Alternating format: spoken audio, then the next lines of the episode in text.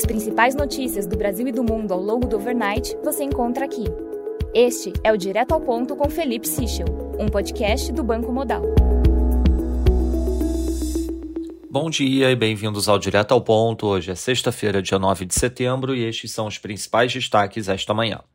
Começando pelo Brasil, o noticiário discute a possibilidade de incremento em 200 reais do Auxílio Brasil prometido ontem pelo presidente Jair Bolsonaro em seu programa eleitoral.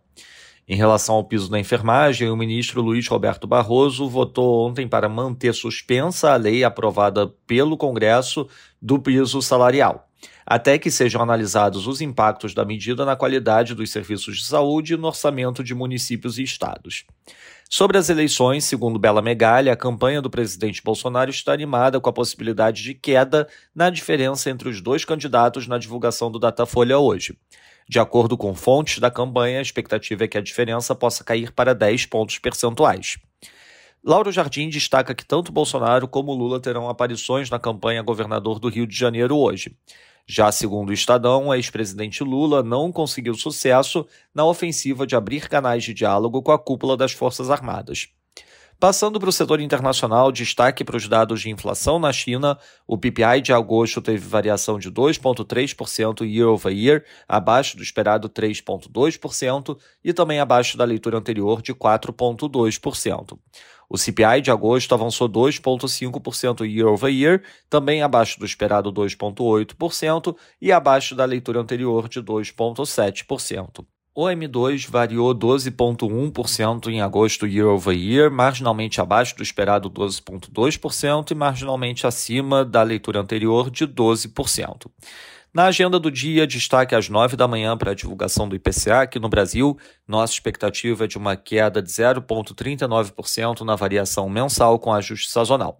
Fora isso, teremos divulgação de dados do mercado de trabalho do Canadá às 9h30. Nos mercados, o dólar index desvaloriza 1,06%, destaque para o movimento bastante amplo entre as moedas de economias desenvolvidas. O euro valoriza 0,98%, enquanto a libra valoriza 1,07% e o JPY valoriza 1,64%.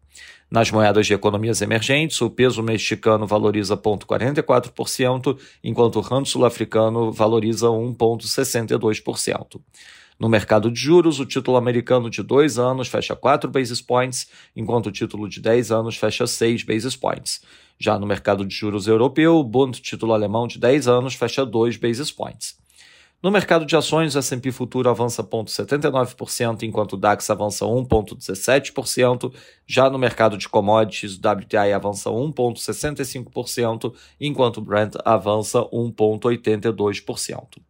Lembrando a todos que no domingo divulgaremos o nosso Before Market Opens antes da abertura dos mercados internacionais. Essas foram as principais notícias do overnight. Um bom dia a todos e um bom final de semana. Até o nosso próximo podcast direto ao ponto do Banco Modal na segunda-feira.